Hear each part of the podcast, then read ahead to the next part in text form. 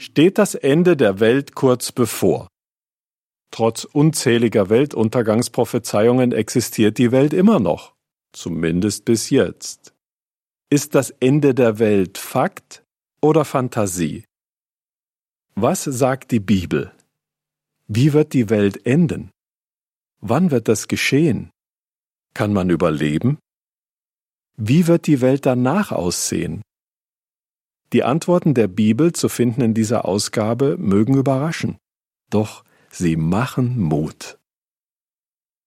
Mehr über die Zukunft, die Gott verspricht, erfahren Sie bei einem Bibelkurs mit Jehovas Zeugen anhand der Broschüre Glücklich für immer, herausgegeben von Jehovas Zeugen und online verfügbar auf www.jw.org.